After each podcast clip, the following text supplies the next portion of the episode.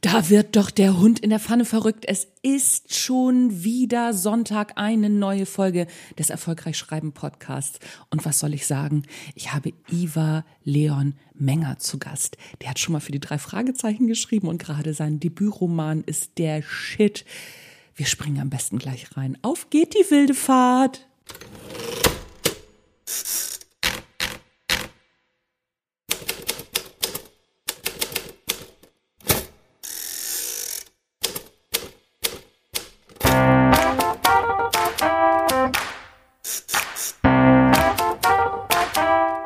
Hallo und herzlich willkommen beim Erfolgreich Schreiben Podcast, dein Lieblingspodcast rund ums Schreiben. Erfolgreiche Autorinnen und Autoren plaudern aus ihrem Leben, geben Tipps übers Schreiben, rund ums Schreiben, rund ums Buchmarketing und alles, was dazu gehört. Und ich gebe meinen Senf auch dazu. Mein Name ist Anja Niekerken und es ist mir ein Fest, dass du wieder reinhörst.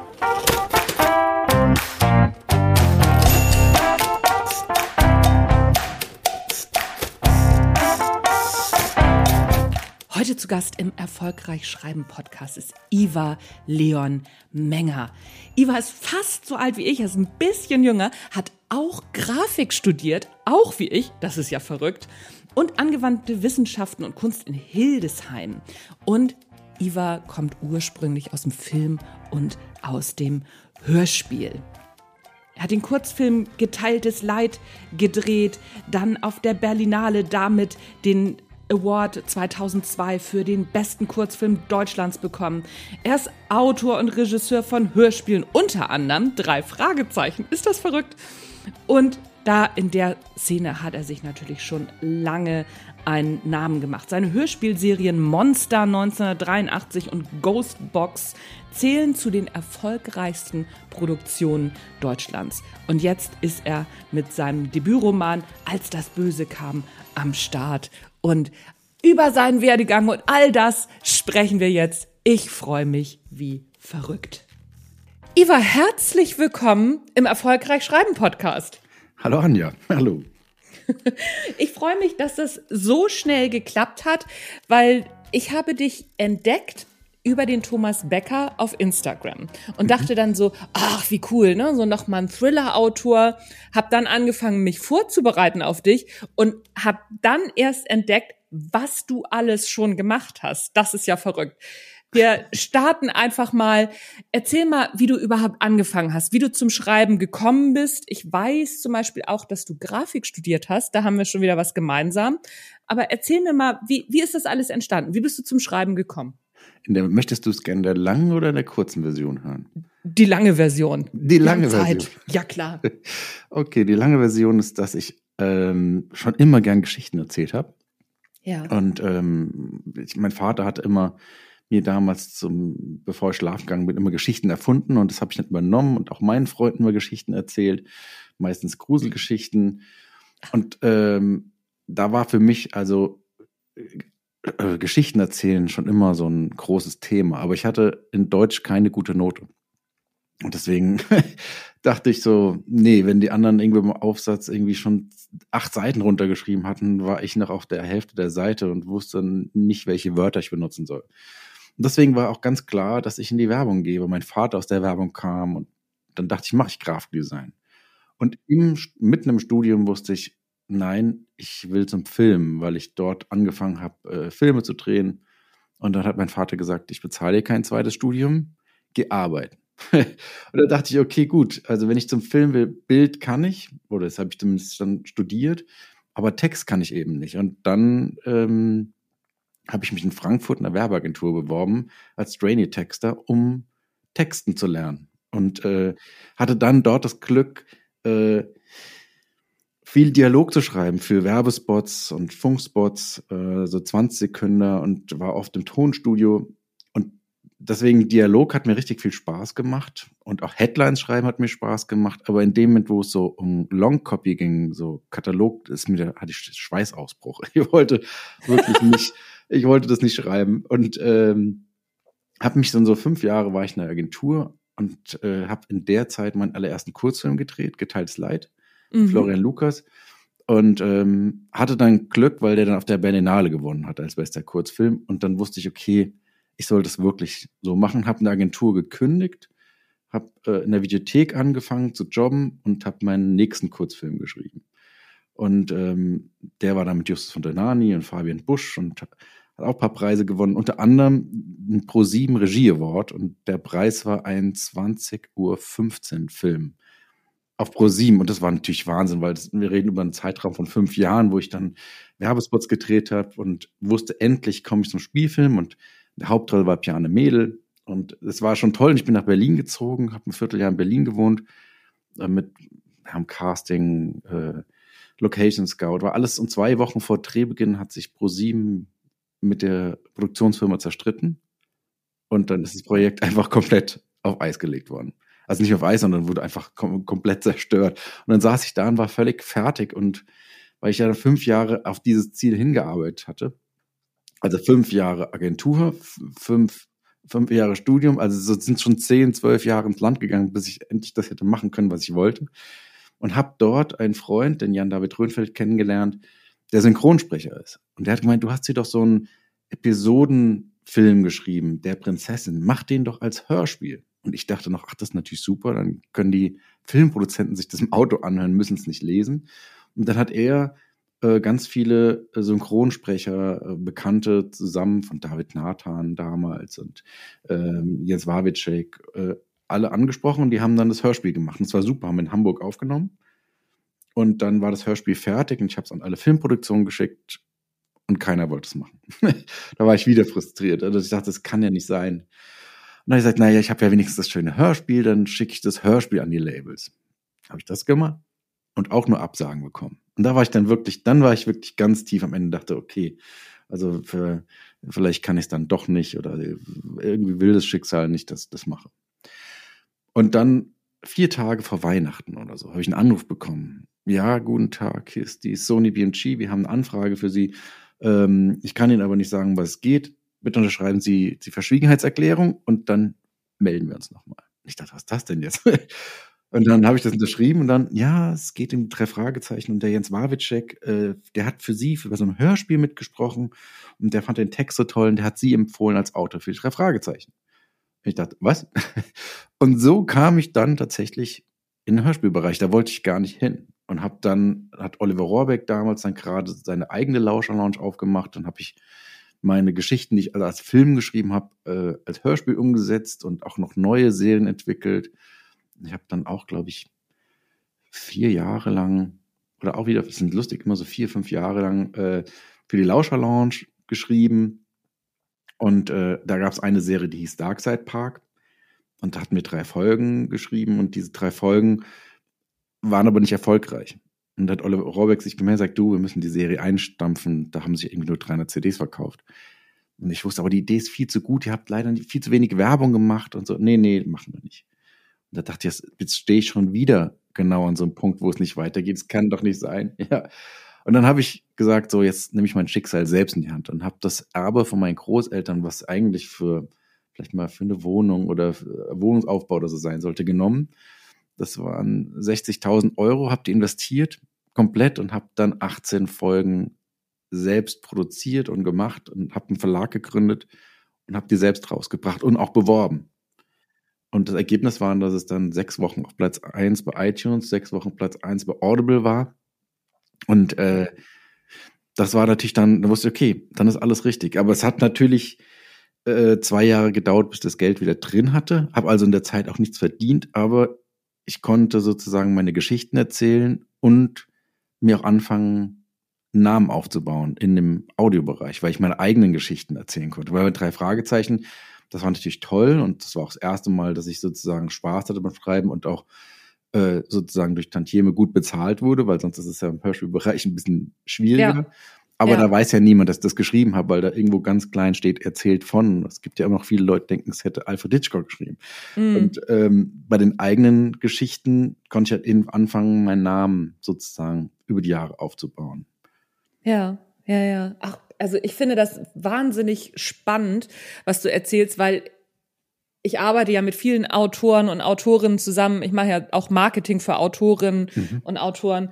Und viele sind dann immer so, ja, ne, haben irgendwie einmal was geschrieben, schicken das an fünf Verlage und das wird dann nicht angenommen und dann sagen sie, ja, ich kann das wohl doch nicht, das geht wohl nicht. Wo ich jedes Mal denke so, nein, so, also so, so funktioniert das nicht und auch gerade heute ja nicht mehr. Ne? Also so, ich sag mal, es ist ja noch viel wichtiger, heute schon vorab bekannt zu sein, um überhaupt Fuß zu fassen. Und das ist gerade so ein Thema. Bei dir merkt man das ganz extrem, wie diese diese Entwicklung halt vonstatten geht, ne? und was man selber dafür tun kann und muss. Und letztendlich heißt es noch lange nicht, wenn ein Verlag sagt oder irgendjemand anders, nee, machen wir nicht, dass das nicht gut ist. Genau, also das ist das beste Beispiel. Und auch dieser Satz nicht aufzugeben, stimmt halt auch. Und man muss sich immer überlegen, dass man immer eine Gegenleistung für seine Sachen bekommt. Ähm, angefangen, also man muss dazu sagen, ich habe jetzt gesagt, der erste Kurzfilm mit Florian Lukas hat auf der Biennale gewonnen. Das ist ja die Kurzfassung. Die Langfassung ist ja, da, das war ja gar nicht so einfach, weil ich war in der Werbeagentur und war Werbetexter und wollte einen Film machen. Und ähm, wir hatten dann eine Filmproduktion, die für uns sozusagen auch immer die gro großen Landliebe-Werbespots gemacht hat. Und da habe ich gefragt, ob sie nicht meinen Kurzfilm produzieren möchten. Und das war für die natürlich damals sehr, sehr schwierig, weil da kommt ein Texter, der, wo sie denken, was hat der mit der mit Film zu tun? was will der denn von uns? Ja. Genau, und Nein sagen kann man irgendwie auch nicht, weil das ist ja sozusagen das Kundenkind von der Agentur. Wenn der Nein sagt, das ist vielleicht auch, dann kriegen wir vielleicht keine wichtigen Aufträge mehr. Das war natürlich hinterher alles klar. Und sagt, ja, gut, können wir machen. Und haben dann, weil sie nicht wussten, was ich kann oder wie, haben sie gesagt, wir drehen es halt auf Video. Also die billigste Variante, die es geht. Bei mir war es aber so im Studium, ähm, wo ihr überhaupt mein, da habe ich natürlich schon als Regieassistent äh, gejobbt nebenher und habe gesehen, was andere Regisseure falsch machen. Also ich habe da viel gelernt von, von schlechten Regisseuren, nicht von guten. Die zum Beispiel halt einen Take 17 Mal gemacht haben und die Leute dann bei jeder neuen Einstellung einfach dann auch keine Lust mehr hatten und es, weil sie wussten, sie machen es sowieso 17 Mal, warum gebe ich mir dann Mühe? Und mit dieser Erfahrung habe ich für mich gesagt, und selbst bei Florian Lukas, es gibt genau nur drei Takes. Und wie wir dann zusammen saßen mit Florian Lukas, habe hab ich von vornherein gesagt, es gibt übrigens immer nur bei jeder Einstellung nur drei Takes. Ja, ja. So, die erste ist so, wie wir sie geprobt haben, die zweite ist meine, meine Anmerkung dazu, die dritte gehört euch. Dann haben wir angefangen, die erste Einstellung, die war nicht so, so wichtig. Nach dem dritten Take haben wir gesagt, okay, danke, Umbau. Und alle waren geschockt, wie? Ich so, habe ich doch gesagt. Und dann ging dieser Dreh so schnell und auch alle Schauspieler waren auf dem Punkt, weil sie wussten, okay, wir machen es jetzt genau dreimal, der meint es ernst, dann lege ich das alles in die drei. Und darauf hat die Filmproduktion sich natürlich auch so geärgert, weil sie wusste, wenn wir das geahnt hätten, hätten wir nicht auf Video gedreht, sondern wirklich auf Film, weil das war ja, ja. Und dann hatten wir aber diesen Film, der auf Video aussah wie, wie äh, Lindenstraße. Und äh, das waren ja noch Zeiten, ich glaube, das war 2000, also vor 22 Jahren. Und äh, da war das natürlich auch nicht so schön wie heute, wo man Adobe Premiere und ein schönes Grading, also einen Filmlook drauf machen konnte. Das war alles damals noch nicht so möglich. Also da musste ich wirklich zum Werk gehen. Da war dieser, dann hatte ich so einen Film, der tolle Schauspieler hatte, aber sah echt schlimm aus. Und die haben dann auch noch mal so zwei Monate lang wirklich an den Farbkorrekturen, das so aussieht wie ein Film. Und dann war der Film fertig. Und ähm, dann war der nächste, ich wollte ja, dass alle diesen Film kennen und sehen. Das war mir schon das Wichtigste. Das ist ja, glaube ich, jedem Kreativen so, dass so viel wie möglich die, die Arbeit sehen. Und da kam damals die DVD auf den Markt. Also das muss man, so lange ist das schon her. Also es gab vorher nur VHS, die musste man zurückspulen. Und da war ja plötzlich auf der DVD Platz. Und dann kam ich auf die Idee und sagte, na ja, da ist ja Bonusmaterial drauf, dann könnte man doch auch einen Kurzfilm als Bonus mit drauf machen. Und dann habe ich alle äh, Verleihfirmen angerufen in Deutschland und alle so, nee, nee, das haben wir noch nie gemacht. Warum, soll, warum sollten wir das denn machen? Das hat doch gar nichts mit dem Film zu tun. Ich sehe, ja, aber es kostet sie ja nichts, das ist einfach ein Bonus. Nee. Und Kinowelt hat damals gesagt, das ist eigentlich eine ziemlich spannende Idee, schicken Sie mal den Kurzfilm. Dann haben sie den gesehen und gesagt, der ist toll. Ja, wir haben hier The Cell von Tasim Singh. Da könnten wir uns das gut vorstellen. Aber erst müssen wir Tasim Singh selbst fragen, den Regisseur.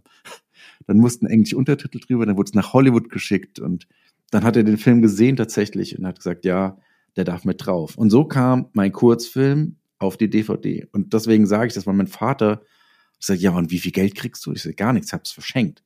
Das kannst du nicht machen. Kannst du nicht deine Arbeit verschenken, die ist nichts wert. Und mir war es aber schon immer wichtig, gesagt, wenn ich da jetzt Geld genommen hätte, hätten die es niemals gemacht, weil die haben es ja so vorher noch nie gemacht. Ähm, aber ich krieg ja was anderes. Ich krieg ja dafür Aufmerksamkeit. Genau. Und diese DVD war dann plötzlich auch noch Top 1 der Videotheken zu der Zeit. Und Tarsam Singh war der, äh, der führende Werberegisseur zu der Zeit. Der hat alle Nike-Spots damals gedreht. Ja, ja. Das heißt, genau die großen Agenturen haben sich auch den Film angeguckt und haben meinen Kurzfilm gesehen. So kam zum Beispiel Jungfer Matt auf mich. Die haben dann auch gesagt, ach, willst du nicht für uns Spots drehen? Weil sie die DVD gesehen. Also es hat alles miteinander gespielt. Und auf Umweg kam diese DVD zur Berlinale. Ich habe die noch nicht mal selbst eingereicht. Und deswegen äh, erzähle ich das, weil es ist halt immer schwierig und es ist immer ein Abenteuer, aber man muss halt dann was unternehmen und hoffen und dann gehen andere Türen auf und letztendlich kommt ja. man an sein Ziel, ja. Naja, ich finde das, ich finde das total gut, weil bei mir ist es ähnlich. Also ich bin ja eher, also zufällig zum, zum Sachbuchschreiben, nein, nicht zufällig, aber ich bin irgendwann zum Sachbuchschreiben gekommen, weil zu mir jemand gesagt hat, du, wenn du als Coach und Trainerin erfolgreich werden willst, dann musst du ein Buch geschrieben haben. Und dann habe ich gedacht, naja, wenn die das sagen, dann mache ich das doch. und habe dann alle möglichen Verlage mit meinen Ideen belästigt. Aber ich kenne das genauso wie du, weil ich komme auch aus der Werbung. Ich habe auch ähnlich wie du, ich glaube, du hast auch 97 in der Werbung angefangen, ne? Genau. Ja, ja genau. genau. Da habe ich auch angefangen, da war mein Studium auch durch. Ich habe auch Grafik studiert Ach, und habe gleich auch als Texterin angefangen. Das ist Nein. total irre. Doch, doch. okay. Wirklich. Ich habe bei, ähm, ich habe damals im Direktmarketing angefangen bei einem Springer und Jacobi Ableger okay. und ähm, na, so so ist es bei mir auch losgegangen und bin dann über Umwege erstmal in die Finanzdienstleistung. Ach, was weiß ich, was ich alles für für Umwege gedreht habe. Und mein erstes Sachbuch ist erschienen 2018. Ah, okay. Also ich habe dann auch lange gebraucht, bis ich dann endlich ins Schreiben gekommen bin. Aber ich glaube, wenn du aus der Werbung kommst und weißt, wie also wie diese ganzen Sachen funktionieren, ne, was man erstmal alles rausgeben muss kostenfrei und und und, ich glaube, dann ist man eher bereit, diesen ja wahrscheinlich diesen Weg zu gehen, oder? Was denkst du? Ich glaube, ich glaube ja. Es ist sowieso sehr spannend, äh, wie viel Autoren oder Autoren vorher äh, aus der Werbung auch kamen. Mm. ich meine, man lernt natürlich, also von der kreativen Seite, äh, Geschichten in kürzester Zeit zu erzählen. Du weißt, wie wichtig ein Hook ist, du weißt, wie ja. du dein Publikum packen musst, weil sonst hast du verloren. Ähm, das hat sich natürlich jetzt sogar noch gewandelt, äh, weil ich das von meiner Frau weiß, weil die noch als Werbetexterin arbeitet und jetzt musst du halt Filme in fünf bis sieben Sekunden erzählen für die Social Media. Ja, und in Media. zwei Sekunden Schnitten, ne? Also genau. Dann immer noch genau. alle zwei Sekunden schneiden. Das ist ja gerade der letzte, also so mhm. das, das was gerade so hip ist, ne? Genau, genau. Äh, es ist ja, hat sich ja komplett verändert. Aber ähm, im Prinzip ist es, glaube ich, wichtig, also egal welche Ausbildung man vorher gemacht hat, ist mir nicht auch klar, spielt sozusagen schon in das Schreiben rein. Ich, wenn ich jetzt, wenn ich jetzt wieder zum an Anfang gehe an den Roman, also an meinen Debütroman, der jetzt rauskam, mhm. ich glaube, den hätte ich so gar nicht vor 20, 25 Jahren schreiben können. Also man merkt dann auch, dass eine bestimmte Lebenserfahrung dazu kommt, wie viele Menschen du kennengelernt hast, verschiedene Charaktere und ähm, Ah, natürlich gibt's auch äh, natürlich auch äh, Wunderautorinnen und Autoren, ne? Also die ja, klar, das ist ja überhaupt keine Frage. Genau, aber deswegen, äh, das ist nie zu spät, damit anzufangen. Da, darauf wollte ich eigentlich hinaus. Und ähm, und wenn man aus der Werbung kommt, dann hast du natürlich so Aufteilungen. Du, du weißt, du musst eigentlich mit dem Cliffhanger aufhören, äh, egal ob es äh, das visuelle Bild ist, was du hast, oder im Text. Ähm, mhm. Du musst unterhalten ich glaube, man, wir kommen ja dann auch aus der Haltung und das wollten wir in der Werbung ja auch. Und, und eigentlich ja. musstest du ja eher verkaufen, aber man wollte im Herzen eigentlich immer unterhalten. Ja, das stimmt, das stimmt. Also wir kommen wirklich auch aus so einer, so einer Werbezeit, wo das wirklich auch Thema war. Ne? So Jung von mhm. Matt ist ja gerade, ist da ja groß, gerade groß geworden. Ne? Die hatten sich, glaube ja. ich, irgendwie Anfang der 90er, glaube ich, von, von Springer und Jacobi getrennt. Und da ging das so los, ne, mit Springer und Jacobi ja auch, dass, dass Werbung mehr sein sollte als, als reines hier Persil, da weiß man, was man hat, so genau. ungefähr. Ja, genau. Deswegen habe Ja, ich ja, auch das immer, stimmt. früher damals in der Agentur immer nach Hamburg geschielt und fand es immer so toll, weil ich war ja bei Bates und es war die auch die Mhm. Traditions, die haben die ganzen M&M Sachen gemacht, wie schmilzt äh, schmilzt den Mund nicht in der Hand. Also Ja, das waren ja, ja ja. auch diese Sätze, wir hatten auch Maß und so. Ähm, aber die Kreativität kam natürlich aus Hamburg, wie du schon sagst, Springer Kobi Jung von Matt und äh, die, die haben Geschichten erzählt. Und das war natürlich schon zu der Zeit. Es war auch eine, eine, eine, Epoche, die jetzt irgendwie auch ein bisschen vorbei ist, wenn man sich das Ja, das, ja, das stimmt, das stimmt, das stimmt. Aber also, ne, ich muss auch sagen, ich habe auch noch Glück gehabt. Also ich bin nicht Generation Praktikum, sondern ich habe tatsächlich auch mal, also bin gleich als Junior-Texterin eingestiegen und habe das bezahlt bekommen. Ne? Das gibt's Ja. heute auch nicht mehr. Das stimmt, ja. Ich war noch Trainee. Du, Ich war noch eine Stufe über, unter Junior. Ach, guck, guck. Dann, ja, ich habe einfach Glück gehabt. Ne? So, Ja. ich ähm, habe mich halt einfach gleich als Junior-Texterin beworben nach dem Grafikstudium und es hat geklappt. Ja, musstest du keinen Copytest machen. Ähm, ich habe, nee, ich habe keinen Copytest gemacht, sondern ich habe mich bei verschiedenen Agenturen beworben mit ähm, verschiedenen Arbeitsproben, die ich damals im Studium schon gemacht habe. Und ich habe einen, Job dann bei, ähm, bei Lehr und Prose damals gekriegt. Das war ja der Springer und Jacobi Ableger, der äh, Direktmarketing gemacht hat. Und ähm, ja, das hat, ich habe Glück gehabt in dem, in dem Bereich, würde ich sagen. Super, ja, sehr gut. Aber das, mir hilft das natürlich heute. Gut, ich ne, taste mich langsam erst an Geschichten ran, aber im Sachbuch hilft mir das natürlich, dass ich, dass meine Sachbücher wirklich auch, auch anders geschrieben sind. Ne? Also ich schreibe eben keine Sachbücher, wo du einen Satz zehnmal lesen musst, sondern ich erzähle praktisch das Sachbuch, ne? so dass Mhm. es einfach zu lesen ist. Das ist für mich auch wahnsinnig wichtig, weil ich glaube, dass die meisten oder viele Sachbücher immer noch viel zu schwierig sind. Und das ist ja schade, ne? weil so die ganzen Inhalte einfach für ein breites Publikum nicht zugäng zugänglich sind. Das ist spannend. Also das ist auch, ähm, wenn du so redest über Sprache und Einfachheit und Klarheit, das war mir auch immer sehr wichtig. Ähm, und ich hab, muss ja dazu sagen, ich hatte ja dieses Trauma, weil ich dachte, ich könnte nicht schreiben. Also ich könnte keinen Prosa schreiben. Mhm. ähm, durch die Schule noch. Und äh, deswegen ist mir das, wie, wie diese Longcopy mir immer schwer gefallen. Eine Caption, Headlines habe ich geliebt. Also da konnte Ja. ich stundenlang drüber nachdenken, auf den Punkt eine Idee rauszuarbeiten. Aber wenn es darum ging, langschreiben, weil ich einfach eine falsche Vorstellung hatte. Ich hatte eben die falsche Vorstellung davon, dass man äh, sehr, sehr viel und schnell schreiben müsste, weil natürlich die, auch bei mir, also mein CD, der Texter war, der dann, ich weiß nicht, an einem Vormittag die acht Seiten runtergeschrieben hatte äh, Mhm. und ich immer noch auf der halben Seite war. Es, ist, es war wirklich schwierig und deswegen habe ich auch immer angefangen, mal einen Roman zu schreiben, weil es war ja auch immer so ein, man ja, hat, hat man ja den Wunsch zu sagen, ich würde gerne einen Roman schreiben und ich habe dann vier bis fünf Stunden für eine Normseite gebraucht. Und dann Ja. wusste ich immer, ja, da brauche ich gar nicht, gar nicht erst anzufangen. Mhm. Und ähm, warum mein Roman so überhaupt zum Leben geschafft hat, war, weil ich vor zwei Jahren gelesen habe, dass Ernest Hemingway auch nur eine Seite am Tag geschrieben hat. Und das hat bei mir so einen Schalter umgelegt, wo ich dachte, wenn Ernest Hemingway nur eine Seite am Tag schreibt, dann kann ich das auch.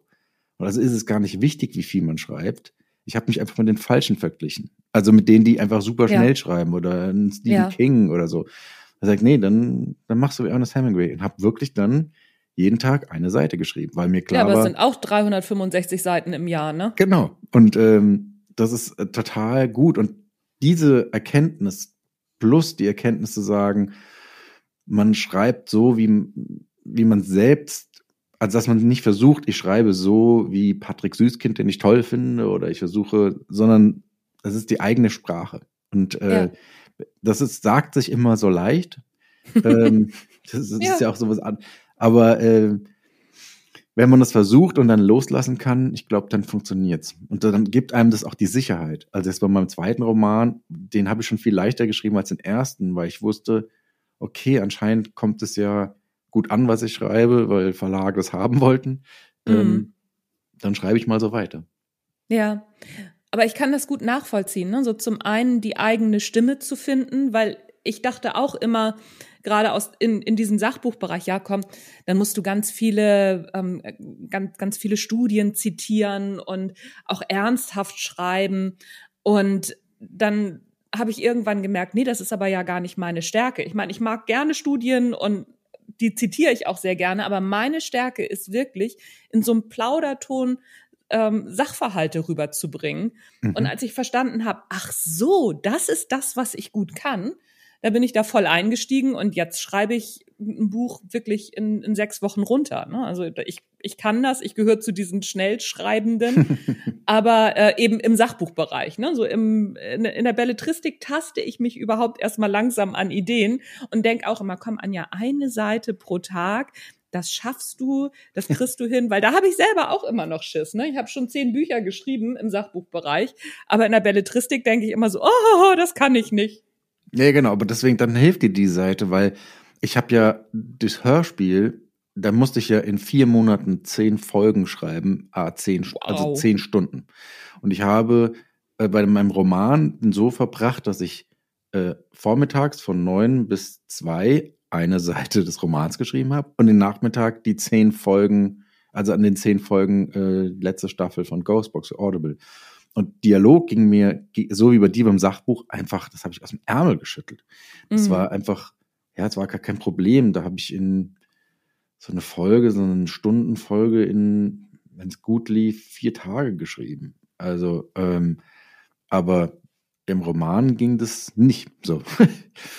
Und, Witzig, oder? Ja. ja, das ist total. Aber jetzt ändert sich das tatsächlich auch. Also beim zweiten bin ich schon schneller und ähm, weil ich auch auf meine eigene Sprache vertraue. Ich glaube, ich hatte einfach, also das Trauma saß wirklich sehr, sehr tief, obwohl man Wahnsinn. immer sagt, ja, das ist das Schreiben, ja, aber es ist eine andere Art des Schreibens, ja.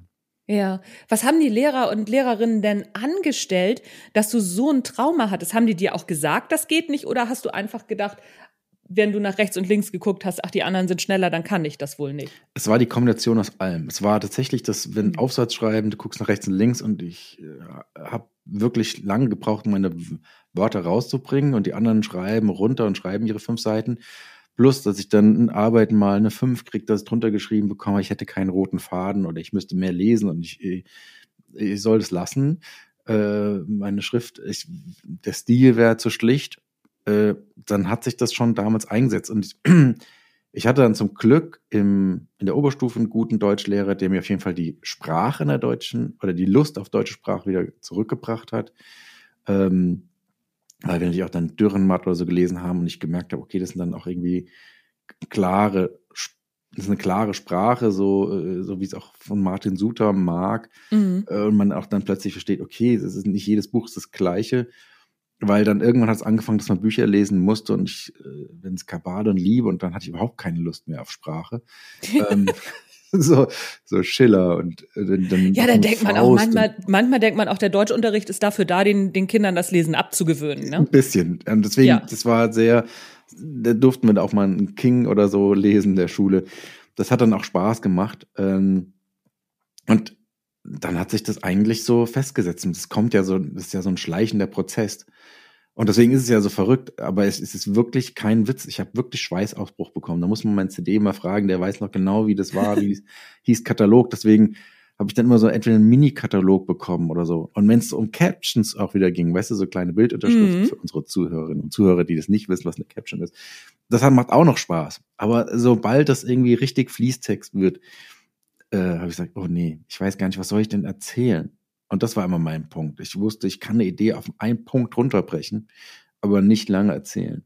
Ja. Und die Hörspielausbildung, die ich hatte, war ich dann sechs Jahre lang, in den sechs Jahren sind es 60 Folgen, 60 Stunden Hörspiel. Ähm, da lernst du natürlich wirklich Geschichten zu erzählen. So wie früher, wenn ich Angst hatte, so, oh, oh Gott, so ein, so ein Spielfilm zu schreiben, so 70, mhm. 80 äh, Seiten Dialog, das ist ja schon viel. Aber wenn du weißt, du schreibst in vier Monaten äh, zehn Stunden und äh, da hast du dann, dann kommt die Regie und dann gibst du es ab und dann wieder die nächste Staffel, wieder zehn. Dann bist du in so einer, ja, in so einem Flow komplett, ja.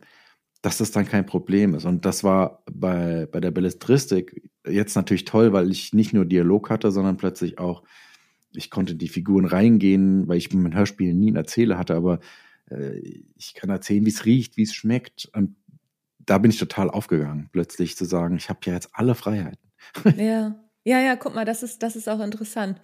Aber am Ende ist es doch auch so, ne, wenn, wenn ich mir dich so anhöre, wenn ich mir mich so anhöre, am Ende ist es eigentlich das, was wir gut konnten oder gut können. Das ist auch das, was wir, was wir halt geübt, geübt, geübt haben. Und eben diese, diese andere Sache, bei dir eben Long Copy oder was, was längeres zu schreiben, bei mir eben Richtung Belletristik zu gehen. Das können wir halt noch nicht so gut. Das müssen wir halt noch üben, ne? Genau. Also, das ist genau der Punkt. Und da merkst du ja auch, bei jeder Sache wirst du ja besser. Also, ja bei, bei meinem Hörspiel habe ich ja am Anfang auch noch Fehler gemacht oder äh, auch viel gelernt, weil da gab es ja erst recht, gibt es ja gar keine Ausbildung, weil es so eine kleine Nische ist. Da musste man wirklich alles selbst durch Fehler lernen.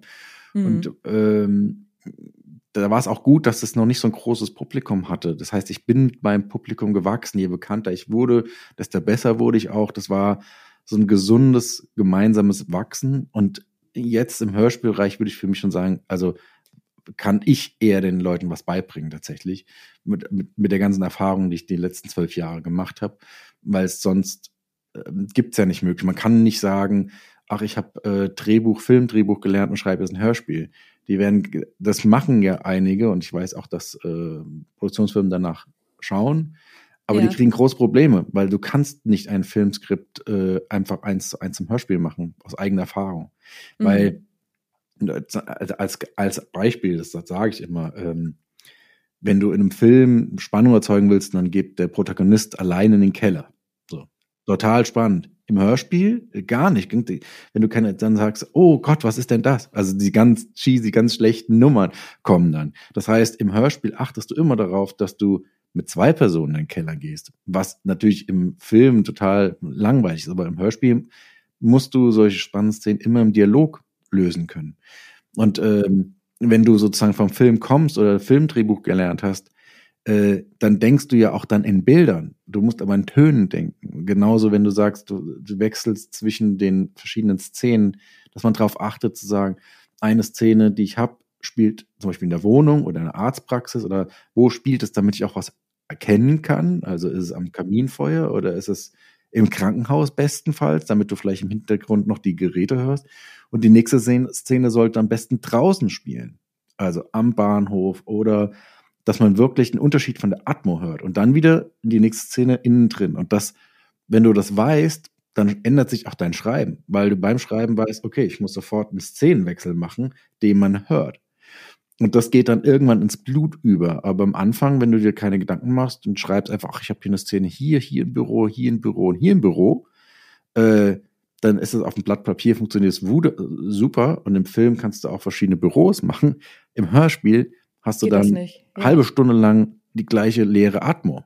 Ja. Und äh, dann weißt du gar nicht als Zuhörerin oder Zuhörer, wo du gerade bist. Ja, ja. Und deswegen, Ach, das, das sind die Erfahrungen. Ja. ja. Das ist, das ist spannend. Hilft dir das beim äh, Romanschreiben oder also machst du dir dadurch anders Gedanken über deine Szenerien im Roman? Ja, ich glaube schon, auf jeden Fall. Also, das ist, glaube ich, bestimmt unbewusst, nehme ich das mit rein. Also, ähm, das ist ja auch so beim Roman oder beim, beim Film, dann kannst du ja immer beschreiben, welche Figuren zum Beispiel in einem Raum sind. Mhm. Äh, wenn ich zum Beispiel im Hörspiel jetzt äh, ein Beispiel, du bist an, am Obduktionstisch und da unterhalten sich zwei Leute, mhm. das sind aber eigentlich drei. Und wenn du jetzt auf Seite drei die dritte Person reinschreibst, weil du siehst, du weißt ja, wer alles drin ist in deiner Szene, mhm. der spricht dann sagt, ja, ich würde eher hier denn das Hirn aufschneiden. so. Mhm. Dann äh, sind die Zuhörer auf jeden Fall völlig überrascht, weil plötzlich kommt eine dritte Stimme, die du vorher noch nie gehört hast. Weil du in deinem Kopf natürlich die ganze Zeit weißt, die sind zu dritt da.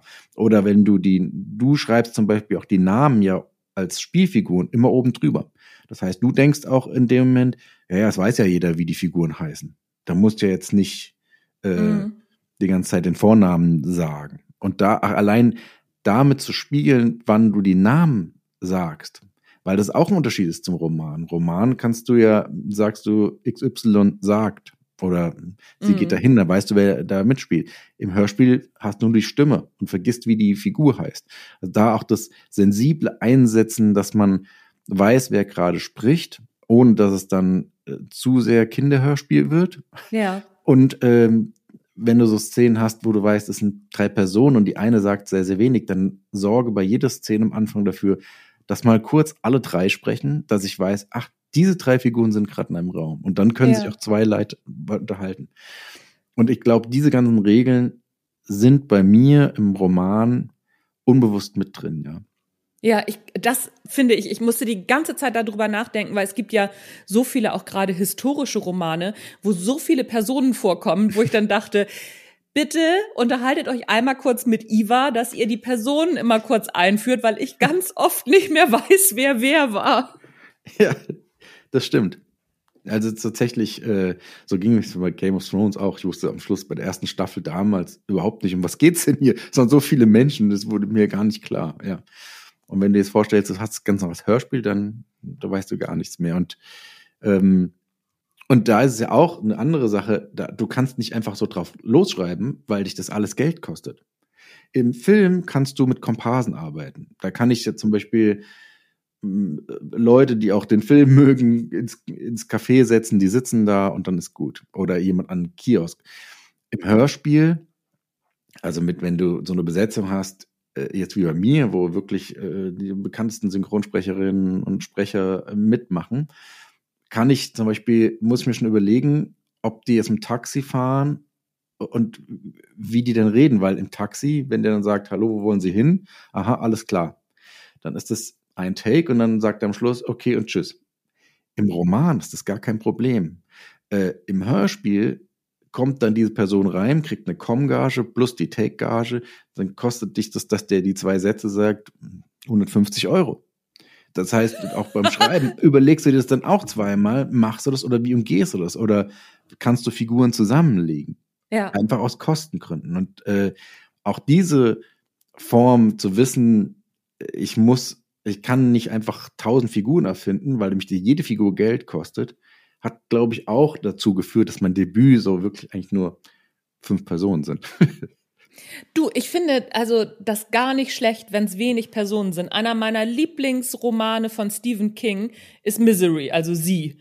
Genau, ne? das ist mein da Vorbild spielen nur gewesen. Zwei Leute, ja, da spielen zwei Leute mit und dann am Rand vielleicht noch mal hier, ne, so der der der Sheriff ähm, und seine Frau, ja. Genau, der Sheriff und seine Frau und dann gibt's irgendwie, glaube ich, ja noch den ähm, na den Agenten oder mhm. die Agentin irgendwie, ne, so am, am Rand. Aber zwei Personen und die bestücken das ganze Buch am Ende des Tages und es ist doch super spannend.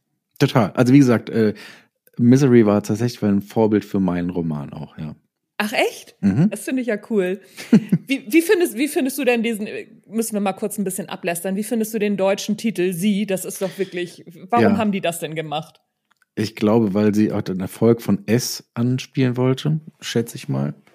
Also ich kann es auch nicht so richtig verstehen. Ich finde Misery auch viel besser.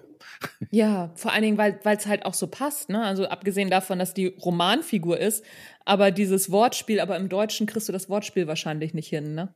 Ja, aber ich glaube, ich glaube wirklich, dass es, ich weiß es natürlich nicht, aber ich kann mir gut vorstellen, weil es so ein Erfolg war, dass sie sagt, oh, jetzt kommt sie und ähm, ja. Ja, kann, das kann sein. Aber war es, ist es tatsächlich vor, ähm, vor Misery erschienen? Das oh, frag doch nicht sowas in aller Öffentlichkeit. ich weiß es ja auch nicht, deswegen ja, ich weiß es auch nicht. genau, wissen wir es beide nicht. Das war jetzt nur für mich so eine, so eine Überlegung. Ist vielleicht auch völlig falsch, was ich sage. Ja, ja, ja, ja. ja. Ähm, was wollte ich noch? Ich habe hier noch mein, meine 100.000 Notizen. Du mhm. hast, hast ja auch praktisch deine, deine Hörspiele selbst verlegt. Ne? Du bist Hörbuchverleger gewesen. Ist das richtig? Habe ich das richtig aufgeschrieben? Genau, ich war, ich war, ich war tatsächlich beides. Also bis zu Audible habe ich den Hörbuchverlag gegründet und das ja. war das mit dem Erbe von meinen Großeltern. Ähm, Ah, das und, war das, okay. Genau, da, da habe ich dann mit Darkside Pack angefangen und dann waren es 18 Folgen und dann nochmal 18 Folgen Porterville. Und ähm, es war aber so, dass in dieser Zeit ähm, diese ganzen Abosysteme kamen und äh, durch ja. die Downloads und CDs, das CD-Geschäft ist auch eigentlich gestorben. Gibt's ja nicht mehr, ne? Ja. Genau. Ähm, war das dann immer schwieriger und ich wusste, so kann ich eigentlich nicht mehr weitermachen. Und dann kam parallel der Kindle auf den Markt und äh, als erster großer E-Book-Reader. Mhm. Und dann haben wir gesagt, gut, dann bringen wir doch die Texte als, als E-Book raus und habe dann angefangen, äh, bin eigentlich dann zum E-Book-Verlag geworden. Habe also junge Autorinnen und Autoren aufgebaut, wie Annette Strohmeier und Bücher von Raimund Weber, den ich kannte, als E-Book rausgebracht und habe dann äh, alte Klassiker mir die Rechte besorgt, von Rosemary's Baby, die Frauen von Stepford und habe die dann auch als E-Book rausgebracht. Ähm, und so ist es dann zu Monster eigentlich, hatte ich eigentlich vor, eine E-Book-Serie zu starten und habe auf der Buchmesse dann mit denen, mit denen ich vorher gearbeitet hatte, mit Audible und Lübbe und Universal dann gesprochen und gesagt, ich mache hier so eine neue Hörbuch, äh, E-Book-Serie, also eine E-Book-Serie, Monster 1983, ob sie nicht das Hörbuch dazu produzieren wollen. Und sie fanden die Idee so gut, dass sie gesagt haben, ja, könnte es nicht auch ein Hörspiel sein? Und da dachte ich, okay, Hörspiel, das habe ich schon lange nicht mehr gemacht, das liebe ich ja. Na klar. Und äh, so kam das dann. Und dann habe ich es aber nicht mehr, doch es lief noch über meinen, zwar noch über meinen Verlag, aber sie wollten auch, dass ich sozusagen schreibe, Regie führe und produziere. Und er sagt, bei Monster, das kann ich nicht schreiben. Auf jeden Fall mit Annette und Raimund, die ich ja sowieso als Team hatte und ich schreibe auch mit, weil Hörspiel ist für mich ja, konnte ich ja. Ähm, aber produzieren auch noch zusätzlich, Regie führe ich natürlich auch gerne, aber produzieren. Und da habe ich den Tommy, äh, den ich von der Lauscher Lounge kannte, der hat gerade sein Studio aufgemacht und er sagt, willst du nicht Produzent werden? Und dann hat er angefangen zu produzieren und, und weil wir auch schon seit zwölf Jahren oder so zusammenarbeiten oder seit 15 Jahren, äh, hat er dann seitdem dann immer alles produziert. Und äh, so ist es dann gelaufen. Und dann habe ich eigentlich mein Verlag, ich glaube dieses Jahr sogar, nach zwölf Jahren geschlossen, weil ich es gar nicht mehr leisten konnte. Also mit den ganzen, also ich, äh, ich habe dann noch Anfragen gekriegt, aber ich wusste, ich kann jetzt kein, äh, keine Autoren sozusagen aufbauen mit der nötigen Muse. Das wäre ungerecht. Da habe ich gesagt, dann schließe ich ihn. Aber der Verlag hat mir natürlich letztendlich, also das Erbe von meinen Großeltern mir geholfen, weil ich trotzdem darüber natürlich da jetzt angekommen bin. Weil sonst hätte ich meine Ideen ja selbst nicht rausbringen können. Und ähm, habe ja dann auch alles in die Werbung geschickt. Also man muss, also die Zeiten ändern sich ja dauernd und man muss ja immer mit Tiefschlägen, so wie jetzt aktuell gerade auch, aber so war das damals mit Darkside Park das gleiche, weil ähm, ich habe um die Serie, die ja mich und die Serie keiner kannte, aber wir beide als Werber wissen ja, wie es läuft. Da gab es das Hörbüchermagazin. Und das Hörbüchermagazin hatte eine Auflage von 40.000 Stück, die als Abonnenten. Und da wusste ich genau, also 40.000 äh, lesen es auf jeden Fall und habe da ich glaube, bei jeder Ausgabe eine Drittelseite gebucht und habe da auch viel Geld reingesteckt. Mhm. Und das hat natürlich die Serie dann so bekannt gemacht und mich letztendlich auch, den Namen. Aber dann wurde es irgendwann vom Hörbüchermagazin ins Büchermagazin umgeswitcht und damit war es eigentlich auch weg. Und damit ja. ist es dann auch das Hörbuch und äh, ich hatte ja keine Möglichkeit mehr Werbung zu machen. Und dann mhm. habe ich dann viel Facebook-Werbung damals gemacht. Ähm, und irgendwann ist es dann so, dass die Werbung dann doch teurer wird als das Geld, was reinkommt. Ja, ich dann da muss man echt aufpassen, das stimmt. Ja. Und das ändert sich halt immer, die ganze Zeit. Die Zeiten ändern sich und du musst dich immer wieder anpassen. Also so wie damals, so wie dass die Gesetze wie früher funktioniert haben, die Abstände, wie ein Gesetz funktioniert, ändern sich so schnell. Das ist ja, ja bei uns in der schneller, heutigen Zeit auch so. Du denkst so, jetzt denkst du, die Pandemie ist endlich rum, es geht der Wirtschaft aufwärts mit uns allen und, und dann kommt der, der Krieg. Ja, da, da, ja, verrückt, ne? Also wenn uns was die Zeit gerade so gelehrt hat, ist, dass du überhaupt nicht mehr auf lange Sicht planen kannst, was du früher mal konntest. Ja. Und das ist natürlich, dass da, da merkst du, du musst dich halt ganz schnell anpassen. Und je ja. älter man wird, desto schwieriger wird es natürlich auch also mit anpassen. Und, ja, ähm, ja, ja. Ich habe auch, das, da, da sagst du was, ne? So wie gesagt, ich, wir haben beide ja kein, keine Schmerzen mit Marketing, ne? So, aber dann habe ich einigermaßen gerade ähm, das mit dem Instagram-Algorithmus rausgekriegt und jetzt gibt's Reels. Also genau. meine genau. Herren, ey, was soll denn das? ja. Ja, genau so ist das. Aber ähm, letztendlich ist die einzige Konstante ist halt Veränderung. Ne? Das, das ist eben so. Aber ich glaube, das war schon immer so. Es ging nur nicht so schnell wahrscheinlich. Genau, es war schon immer so. Es ist die, das ist nur die Schnelligkeit. Und ja. ähm, deswegen sage ich ja auch, das hat ja auch, das ist ja auch immer generationenabhängig. Und das war damals ja auch so. Wie wir damals angefangen haben, da waren wir ja auch in unseren Zwanzigern damals, äh, ja. gehe ich mal von aus, nach dem Studium. Ja, ja und, war ich auch. Äh, genau. Und äh, da waren ja schon die, die irgendwie 40, 50 waren, die haben ja schon gesagt, ah, früher war alles viel besser. Und wie wir kamen, ich weiß noch, mein erster Kunde war Swatch. Das war für mich schon toll und ich war schon das erste Wochenende schon freiwillig drin und so. Und man hat ja ganz anders schon, da kamen die, die ersten Macs auf und man hat ja einfach ganz anders plötzlich gearbeitet. Und ähm, das ist jetzt ganz genauso. Also jetzt, die jetzt 15, 20, 20, 25-Jährigen, für die ist das die Normalität gerade und auch das Tempo diese Normalität. Genau. Nur für uns ist es natürlich, oh, das geht alles so schnell. Aber wenn du trotzdem noch mitspielen willst, dann muss man halt das lernen, schnell, schneller zu reagieren.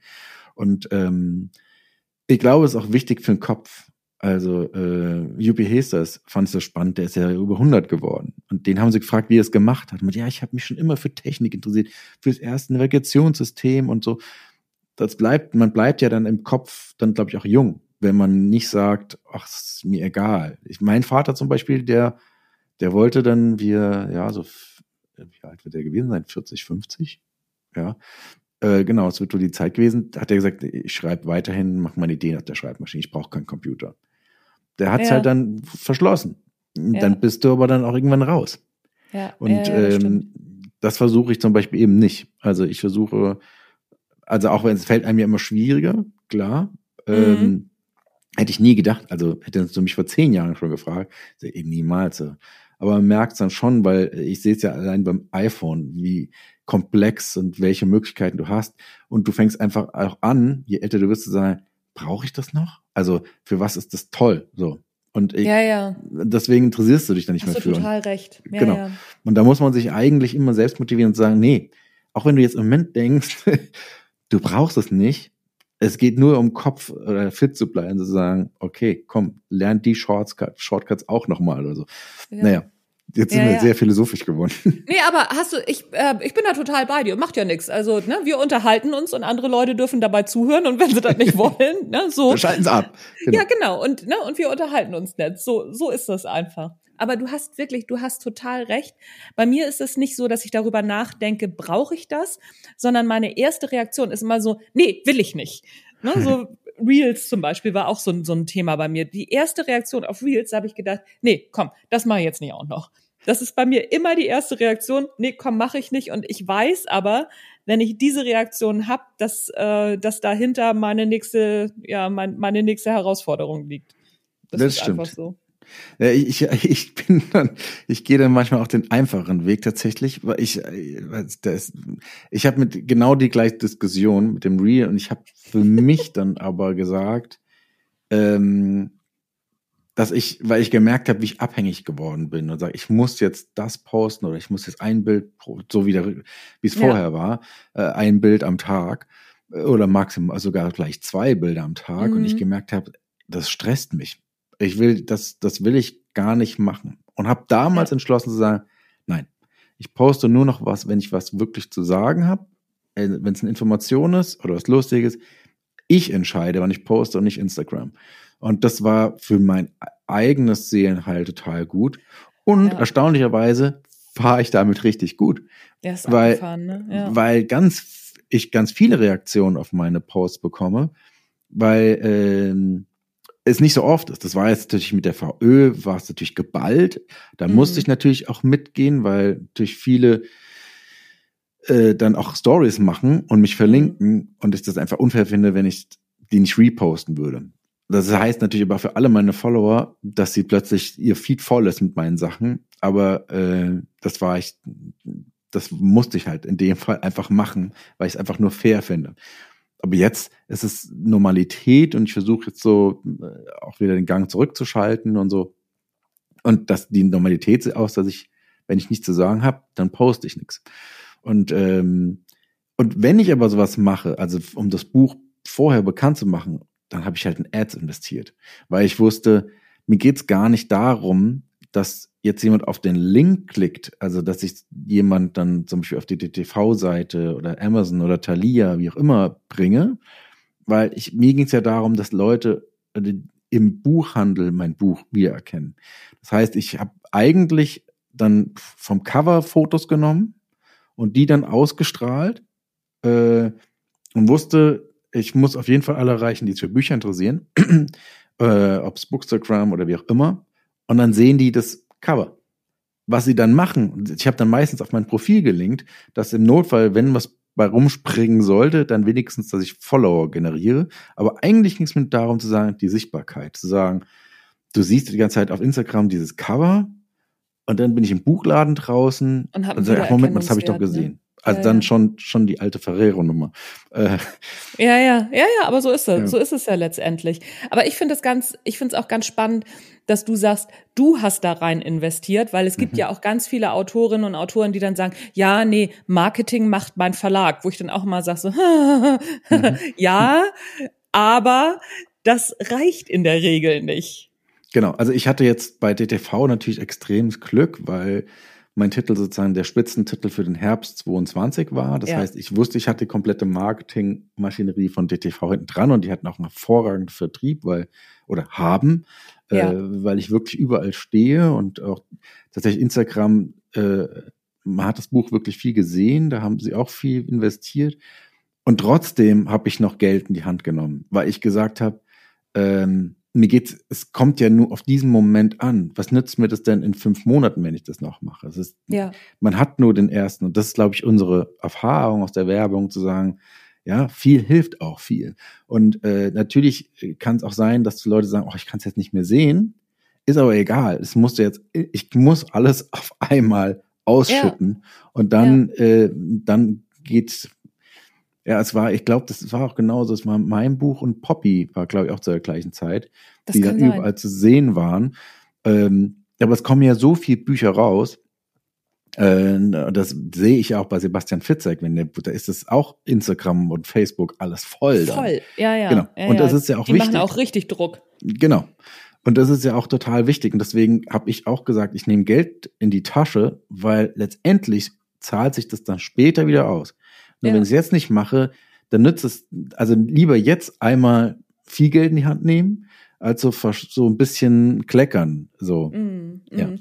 Naja, gut, es ist natürlich auch wirklich so dieser, dieser unternehmerische Gedanke dahinter, ne? beziehungsweise auch als Selbstständiger, du bist ja jetzt auch schon seit ewig und drei Tagen Ja. selbstständig Ja. unterwegs, da weißt du halt, was es, was es heißt, auch selbstständig zu sein. Und dann eben mit dem Werbehintergrund, das macht schon eine ganze Menge aus. Geht mir ja genauso. Also, ne, ich nehme halt auch Geld in die Hand, wenn ich weiß, ach so, ne, so, ähm, ich müsste jetzt meine Homepage nochmal komplett überarbeiten. Das kann ich schon selber machen, die nächsten zwei, drei Monate. Dann kann ich aber nicht schreiben, kann, kann nichts anderes produzieren und natürlich lasse ich das dann machen. Klar. Ja, ge- genau, auf jeden Fall.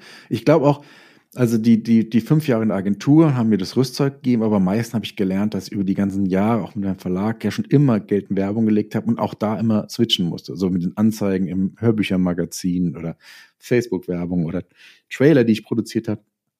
Ähm, da habe ich auch sehr, sehr viel gelernt oder auf Facebook, was funktioniert und was nicht. Und da, da hat sich ja auch verändert.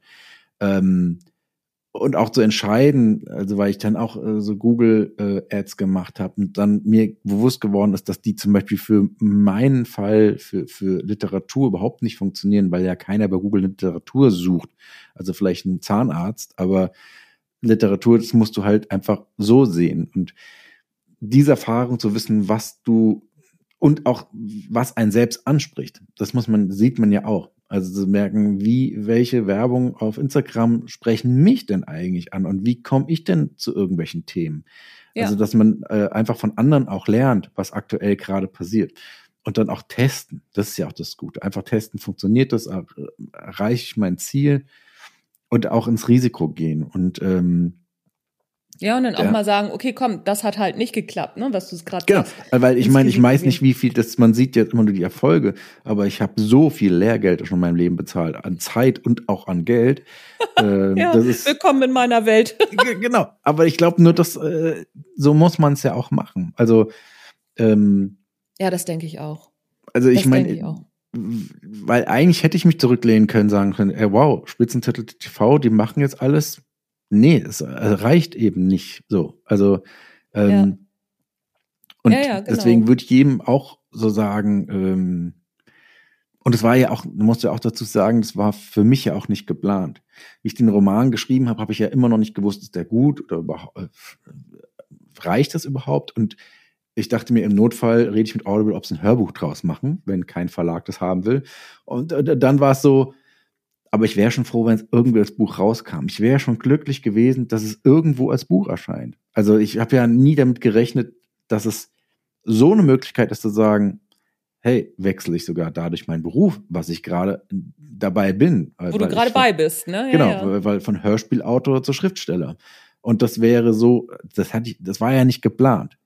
Auch da ist es das gleich wie im Hörspiel. Ich habe das auch nicht geplant. Ich wollte zum Film und kam plötzlich zum Hörspiel, habe dann zwölf Jahre lang Hörspiel geschrieben.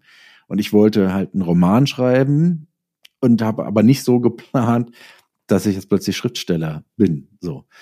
Und ähm, das äh, hilft wahrscheinlich auch, weil letztendlich bin ich ohne Erwartung rangegangen. Ich bin ohne dem, also den, den, den, den Druck, den, ne, den eigenen genau, Erwartungsdruck. Ja, genau, ja. weil den Wunschtraum, den spürt ja jeder von uns. Jeder von uns denkt ja, oh, du willst Bestseller werden. Das denkt man ja so. Aber das ist ein Unterschied zwischen, äh, ob du das sowieso davon träumst oder wenn du denkst, ah, das wäre so möglich, ich will das, dann baust du so einen Druck auf. Und ähm, das, das kann dich ja eigentlich nur frustrieren. Und ich hatte, ich hatte gar keine Erwartung. Meine Erwartung war, es wäre schön, wenn ich einfach mal ein Buch in der Hand hätte, weil ich sechs Jahre lang nur Downloads hatte.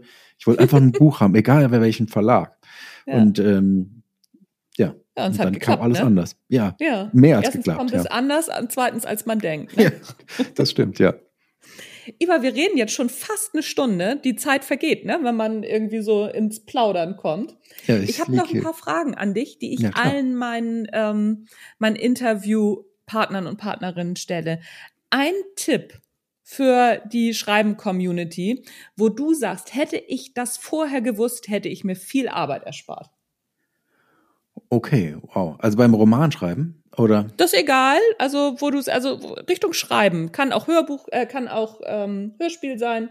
Egal. Also dann ist es, dann gehe ich auf, weil da habe ich ja die Erfahrung gemacht jetzt beim Schreiben. Ja. Hätte ich vorher gewusst, dass es wirklich wichtig ist und gut und entspannt ist, wenn man auf seine eigene Stimme zu hören, zu sagen, mein Schreibstil, den ich habe, und der ist so unikat, den hat kein anderer dass ich nicht gucken muss, ich würde gern so schreiben wie der oder der, sondern wirklich sich frei zu machen und zu sagen, ich finde es toll, wie die anderen schreiben, aber ich habe meinen eigenen und ich werde auch Leserinnen und Leser finden, die meinen Stil mögen. Mit diesem, ich glaube, wenn mit, da wäre ich viel entspannter gewesen, weil ja, jetzt super. beim zweiten weiß ich das, dass es genauso ist und äh, das hätte ich gern vorher gewusst, dann wäre ich noch entspannter gewesen. Ja, ja, super. Ähm, drei Bücher, die jeder mal gelesen haben sollte und warum? Okay, oh, wow. Ähm, dann, also auf jeden Fall Nummer eins ist für mich das Parfum. Also, weil der hat, äh, Patrick Süßke hat mir äh, gezeigt, wie man Duft beschreiben kann. Allein der Anfang ist äh, grandios. Ähm, dann äh, auf jeden Fall, äh, das war für, für mich Entdeckung, äh, City on Fire das habe ich vor kurzem, weil es so relativ frisch ist, wenn man äh, von Don Winslow, das war nicht mein erster Don Winslow, ich kannte ihn vorher gar nicht, habe noch nie was gelesen und äh, ja, der, der erzählt so aus Mafia zwischen in 1980, das äh, City on Fire ist eine Trilogie, das erste Buch ist rausgekommen. Äh, italienische und irische Mafia liest sich wirklich sehr, sehr schnell weg. Ähm, achso, jetzt darf ich ja nur noch, nur noch eins haben, ne? Ja, du kannst auch noch. Ja, ja also was, was ich auch noch, was mir auch noch gefallen hat vom, vom, vom äh, Schreibstil, oh Gott, das sind so viele. Das muss ich nur aus dem, äh, ist ähm, Martin Suter, aber ich, ich glaube, ich empfehle noch. Wir haben schon immer im Schloss gelebt von Shirley Jackson. Mhm. Ja. Das war ein Buch, was mich damals äh, auch total in den Bann gezogen hat. Ja, das sind das erstmal mal. Das oh sind die drei. Okay. Mhm. Und was liest du gerade? Aktuell lese ich gerade zwei Bücher parallel. Arno Strobel Fake mhm. und äh, von Melanie Rabe, Die Kunst des Verschwindens. Mhm. Äh, das kommt aber erst noch raus. Ich durfte es aber jetzt schon vorab. Ah, ah, okay, guck mal. Das finde ich auch übrigens immer so spannend, ne? wenn man Autorinnen und Autoren fragt, was liest du gerade? Da kommt nie nur ein Buch, da kommen immer mehrere. Ich habe ja. noch, ich habe wirklich selten Autorinnen und Autoren die sagen, ja, ich lese jetzt das gerade das eine Buch. Also ich habe auch immer zwei, drei Hörbücher am Start und auf dem Kindle habe ich ein Buch und dann habe ich noch ein Paperback. Stimmt, das habe ich noch vergessen sogar, ja. Ja, siehst du. ja. Das ist wirklich was, hast, was hörst du denn gerade als Hörbuch? Gar nichts. Gar nichts. Tatsächlich du keine gar, Hörbücher? Ich höre kein, ich habe ich hab aus der Tradition heraus nie Hörbücher und Hörspiele gehört. Äh, Ach. Weil das war dann für mich immer Arbeit, weil ich natürlich alle meine Kollegen dann immer höre. Und ähm, das war tatsächlich, das ist, fällt mir beim, beim Lesen halt viel leichter, weil ich natürlich keinen Kopf habe. Und, ähm, und weil mir dafür, also ich, ich höre Hörbücher tatsächlich nur beim Autofahren. Und die letzten zwei Jahre bin ich überhaupt nicht Auto gefahren. Deswegen habe ich auch nichts gehört. Ja, guck, ich, also ich höre es auch ganz oft im Zug, ne? Also ich äh, fahre auch ganz viel Zug und da höre ich auch oft Hörbücher, weil ich meistens, wenn ich lese im Zug, dann einschlafe, ne? so durch dieses, ähm, mhm. durch dieses Zugfahrgeräusch und dann gleichzeitig lesen. Ich weiß auch nicht, das schläfert mich sofort ein. das stimmt. Ja, Zugfahren, da, da lese ich tatsächlich auch, sollte ich mal probieren, da auch Hörbücher zu hören. Weil mir hat es geholfen äh, beim Autofahren, an, die einen schlafen ein und ich werde fit. Also ich ja, beim Autofahren hilft mir das witzigerweise auch. Also so da, das, da hält mich das auch eher wach. Es ist ähm, war ganz merkwürdig. Na gut. Iva, ich danke dir für deine Zeit. Es war ein wunderbares Gespräch. Ich muss da gar nicht viel schneiden. Das ist, äh, das ist für mich immer super. Vielen danke Dank für, für das Interview. Vielen, vielen Dank, Anja. Es hat mir viel Freude gemacht und ich hoffe unseren Hörerinnen und Hörern oder deinen Hörerinnen und Hörern auch. Ja, da gehe ich mal von aus, dass euch das viel Freude gemacht hat, oder? Also ich habe immer noch ein Grinsen im Gesicht, jetzt auch gerade nach dem Schneiden. Ich höre das ja immer zweimal. Ich mache ja einmal das Interview und dann schneide ich das und höre ja noch mal alles und da steckt wieder so wahnsinnig viel drin in diesem Gespräch. Und wie gesagt, ich hoffe, es hat euch gefallen. Das soll's für heute gewesen sein. Mein Name ist Anja Niekerken. Du hast den Erfolgreich Schreiben Podcast gehört. Bleib mir gewogen. Wenn du Lust hast, dann bewerte das doch auf iTunes, Spotify und wo man das alles irgendwie bewerten kann und lass ein Abo da. Ich glaube, das ist aktuell gerade das Wichtigste. Ne? Zeiten ändern sich und ich vergesse auch immer wieder das zu sagen. Wir hören uns nächste Woche mit einer Folge, die ich alleine bestücke und dann die Woche drauf. Wer kommt denn die Woche drauf? Ach ja, genau. Und zwar ein Teilnehmer aus meinem Buch, aus meinem Buch Blödsinn, aus meinem Kurs Sachbuchschreiben, aus dem Online-Kurs Sachbuchschreiben. Der veröffentlicht nämlich jetzt gerade im Verlag sein erstes Buch und darüber sprechen wir, wie das alles war, das erste Buch zu veröffentlichen, wie er das geschafft hat und, und, und. Das ist nämlich der Michael Mann, der kommt in zwei Wochen dran. Also, es lohnt sich. Und nächste Woche habe ich bestimmt auch wieder ein tolles Thema für dich. Mein Name ist Anja Niekerken. Das war's für heute. Tschüss, bis zum nächsten Mal.